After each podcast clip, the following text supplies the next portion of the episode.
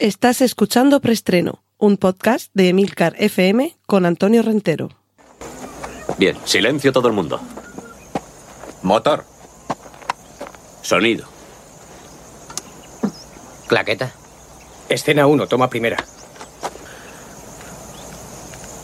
Acción. Saludos, bienvenidos una semana más a Preestreno, el espacio donde repasamos las últimas noticias de cine y series de televisión. Cortinilla de estrella y... No nos entretenemos más, vamos con nuestra primera sección, Oficina 19, esta sección de autobombo. Eh, Oficina 19 es el podcast que también hago aquí en Emilcar FM todos los lunes, desde este lunes de esta semana, 10 minutos en lugar de 5, para eh, hablar de consejos, recursos, trucos, noticias y reflexiones sobre el teletrabajo, sobre el trabajo a distancia. Cortinilla de estrella y... Nuestra siguiente sección, avisos parroquiales, también muy rápido. Os recomiendo que le echéis una oída a Intrépidos, el magnífico podcast que tiene Gerardo Rato aquí en Emilcar FM y uno de sus últimos episodios ha estado dedicado a todo lo que debemos saber sobre alarmas para instalar en casa y la misión lunar china Chang'e 5. Eh, bueno, Gerardo Rato en Intrépidos, eh, cada uno de sus capítulos está dividido en tres seg- segmentos. Uno tiene que ver con la tecnología, otro con la aeronáutica y otro con la astronáutica. O con todo lo que tiene que ver con cohetes. Cohetes, aviones, tecnología. Es, en fin, para echarnos de este planeta si os lo perdéis. Cortinilla de estrella y...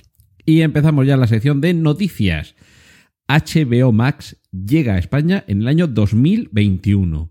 La plataforma de streaming de HBO dotada de los contenidos que más vais a envidiar a los eh, amigos y conocidos que lo tengan. eh, podrá ser una de vuestras suscripciones a partir del año 2021. Y ojo, porque la noticia de, de- la semana es precisamente la que le da título esta semana a preestreno. El año sin ventanas se refiere a que en el año 2021, algo de lo que ya os hablé aquí, las ventanas de distribución, las ventanas de exhibición, puede desaparecer. Y es que así lo han anunciado desde esta plataforma de streaming que se hace eco de los estrenos de Warner que llegarán el año que viene. Títulos como Dune, Matrix 4, películas que, entre otras cosas, nos llevan el universo de superhéroes DC y compañía, y, algunas más, ya iremos desg- desgranándolas.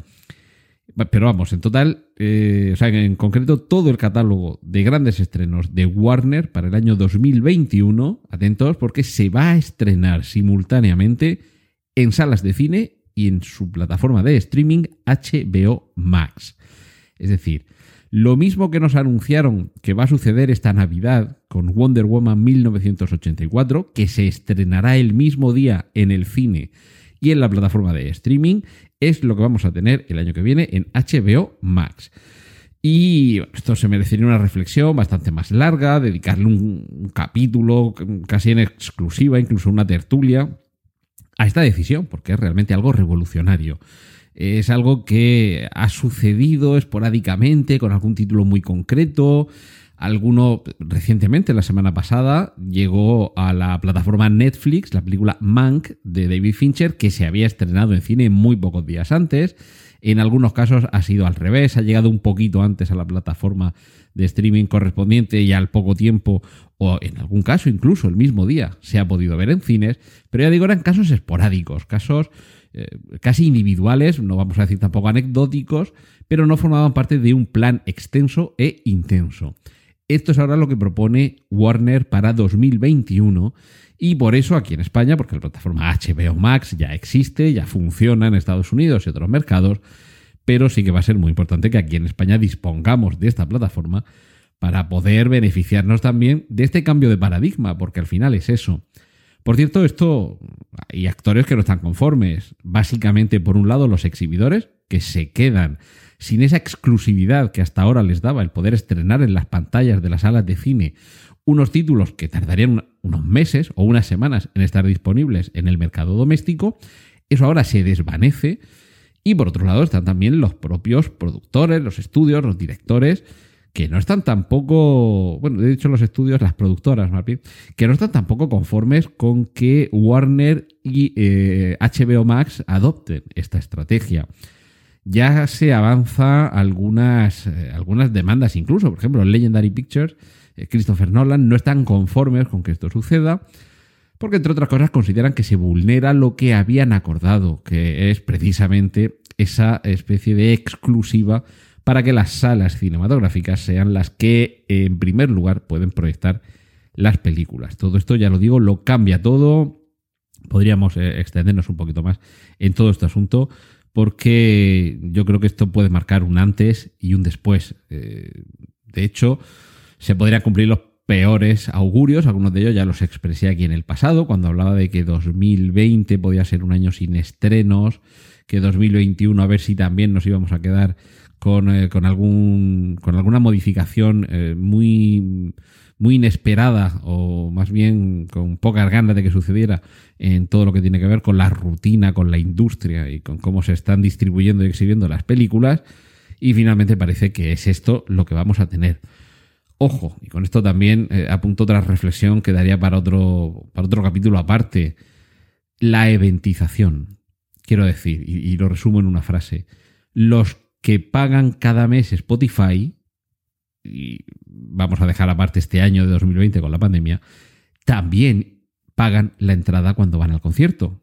Quiero decir, no todo el mundo que tiene Spotify va a conciertos en directo pero muchos de los que tienen Spotify, es decir, que ya están pagando una tarifa plana mensual para escuchar todas las canciones que quieran, cuando hay un, eh, un concierto de uno de sus grupos o cantantes o artistas favoritos, pagan la entrada y van al concierto con ganas, además, eh, eh, entradas caras, ¿vale?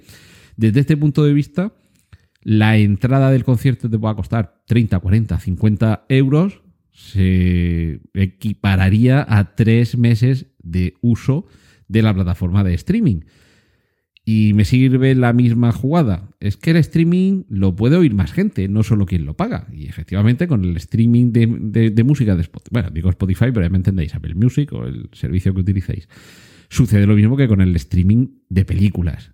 Tú lo pagas, pero cuando pones la película en tu casa, puedes invitar a todos los amigos, que seáis 12 de familia, y con una única cuota hay muchos espectadores. Eh, eso pasa lo mismo tanto con música como con cine. Y a pesar de ello, un día, en lugar de 10 euros, pagas 6 euros, es decir, algo menos de la cuota mensual, por ir a ver una película. Con la música pasa lo mismo, ¿vale? Si pagas tu Spotify 10 euros y también vas a tu concierto de 20 o 30 euros. Con el cine lo mismo. Pagas tu Netflix en, en 6, 7, 8 euros y luego vas al cine que te cuesta casi lo mismo por ver solo una película. Y en el concierto también escuchas solo un disco, por resumir. Pues creo que vamos un poco hacia eso, de manera que ahora quizá el balón va a estar en, las, los tejados de los exhibidores cinematográficos que tendrán que evolucionar un poco para hacer mucho más atractivo el que queramos ir al cine. Cortinilla de estrella y... Y vamos con la sección de remakes y secuelas. Tyler Rake, esa exitosa película con Chris Hemsworth dando patadas, puñetazos, caídas, con ese fastuoso plano secuencia de persecución, pelea, tiroteo, caída y, golpes y, de todo. Eh, va a continuar sus aventuras. Eh, Joe Russo, uno de los directores, confirma que está trabajando en construir todo un universo de películas. Es decir, esto ya no es solo una secuela, sino crear un, eh, un universo que sí que es cierto que yo no sé si la película daba para tanto, pero seguro que con un poquito de imaginación se puede ir ampliando. Y eso sí, esperemos que sigan siendo tan vibrantes las escenas de acción y que estén tan bien resueltas, porque parte del atractivo de Tyler Rake eh, era no solo la acción y lo trepidante, sino que estaba bien llevado, que no te cansabas, que no te aburría, no te sonaba a visto y te mantenía pegado a la butaca o al sillón. Y ya tenemos las primeras imágenes de Godzilla contra Kong, se, avecina un épico enfrentamiento entre estos dos monstruos, los dos mayores monstruos del cine, y continúa ampliándose ese universo Monarch, esa empresa que tiene tanto que ver con estas criaturas. Y nos vamos a ir un poquito más lejos, a esa galaxia muy, muy lejana y hace mucho, mucho tiempo, aún más tiempo. De hecho, 200 años antes de la saga de los episodios 1 a 9, es a donde nos quiere llevar Disney con tres series animadas de Star Wars, cuya acción se ubicaría en esa época, un par de siglos antes de todo lo que hemos visto hasta ahora en el cine. Cortinilla de estrella y... Nos vamos a la sección de series. Perdón, de series. En este caso con una serie de Netflix que va a adaptar La Casa de Papel a la idiosincrasia surcoreana. Y ojo porque últimamente la cinematografía y las series de televisión de Corea del Sur están dando mucho que hablar y muy bueno. De hecho, bueno, han hecho historia. Una película de Corea del Sur eh, ha ganado este año el Oscar a Mejor Película y el Oscar a Mejor Película de habla no inglesa. Así que mucho cuidado con lo que viene de allí. Y ojo, porque todo el que diga, bueno, es que la casa de papel ya ha visto la serie, ¿qué más me van a contar nuevo que yo no sepa? Seguro que introducen algún cambio y seguro que merece la pena, porque si has visto la película Inside Man, eh, esta película con Clive Owen, dirigida por Spike Lee, eh, Plan Oculto, eh, se titulaba aquí en España, en esencia, por lo menos el comienzo, tiene muchísimo, muchísimo que ver la casa de papel con lo que aparece ahí. Y a pesar de ello, merece la pena ver la película española. Aquí, así que sin duda merecerá también la pena ver esta versión surcoreana. Cortinilla de estrella y... Sección de cómics. HBO ya está planeando una serie ambientada en el universo de Joker. La película yo creo que planteaba, así que es verdad, una ciudad eh, enferma, una ciudad decrépita, una ciudad en decadencia, que era desde luego un escenario espectacular para situar una, una serie en la que pueda poder colocar unos personajes realmente duros, crudos y amargos. Así que seguramente si se hace bien será una serie que merecerá mucho la pena verse. Otro que podría tener su propia serie es el personaje Enigma que aparezca en la película de Batman que está rodando Matt Reeves. Bueno, mm, os conté hace unas semanas que se había interrumpido el rodaje porque había dado positivo en COVID el protagonista masculino, que no me acuerdo ahora mismo del nombre, pero bueno, el, actor que, se popularizó por aparecer como protagonista en la saga de Crepúsculo. Y, la verdad es que no sé si se ha retomado el rodaje, pero bueno, en cualquier caso, el actor que interpreta a Enigma y, bueno, el, propio personaje, parece que están eh, despertando el interés de, Warner, que es quien está detrás de todo este tinglado. Así que atentos, eh, ya he hablado antes de HBO Max y ahí podría estar también, además de la serie eh, a mitad del universo Joker, esta serie de Enigma. Nos vamos ahora a. Ah, bueno, no, perdón, otra, otra noticia más del universo DC. No solo la podremos ver en televisión el día de Navidad al mismo tiempo que llega al cine, sino que Wonder Woman 84 va a ser la primera película de HBO Max, que estará disponible, atentos, ¿eh?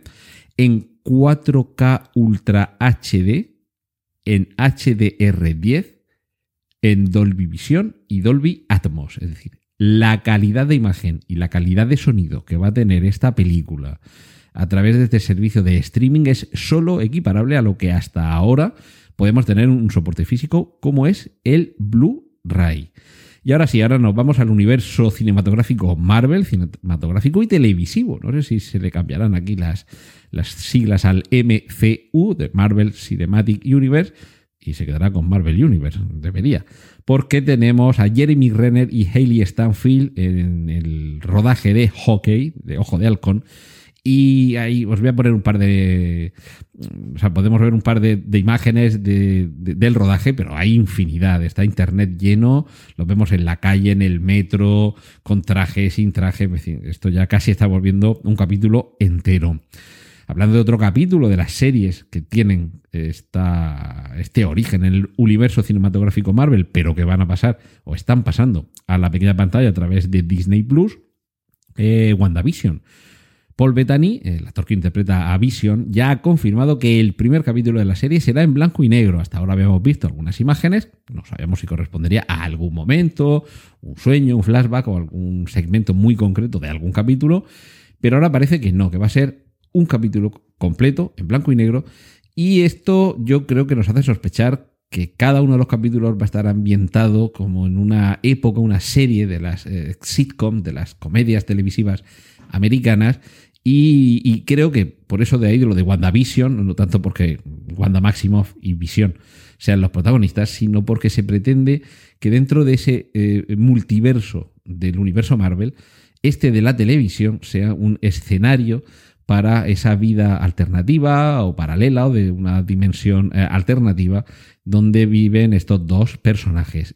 Y lo último, seguramente la noticia también de esta semana, es que la nómina va aumentando en los personajes y los actores que van a aparecer en Spider-Man 3.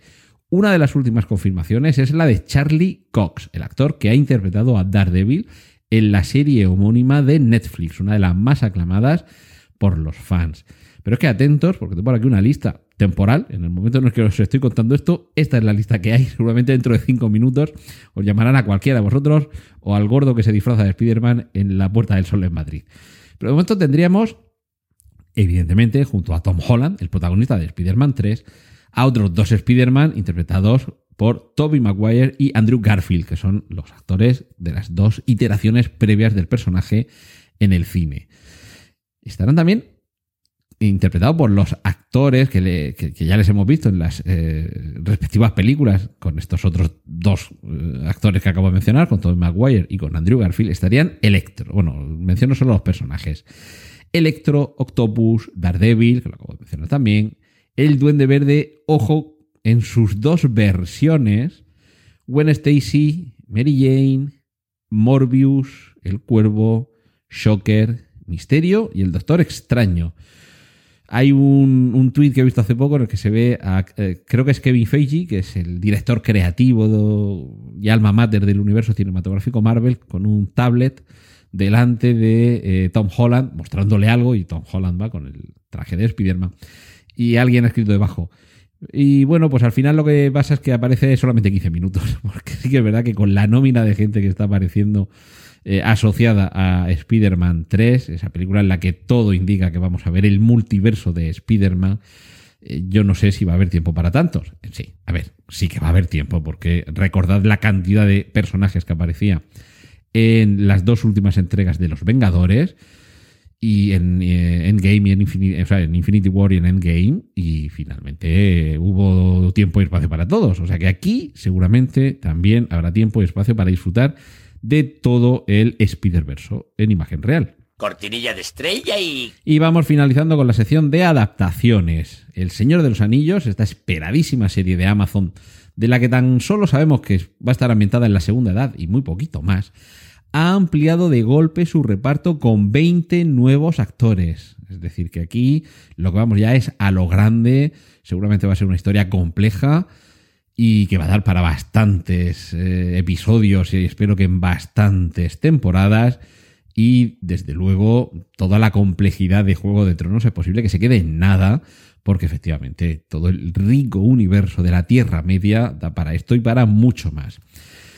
Ojo con, con, Netflix y con los videojuegos, porque tenemos otra nueva serie que procede de un videojuego. Y es que Silent Hill llega a Netflix con Charlize Theron como protagonista. Esto es una noticia que me interesa bastante, porque aunque no soy demasiado jugón, sí que es cierto que la, película en la que aparecía Silent Hill como su primera adaptación a la gran pantalla me gustó muchísimo. El videojuego, por lo menos las primeras entregas, eh, jugué poco, pero también me gustó mucho. Y si además está ahí Charlize Theron, por motivo para que nos guste todavía más.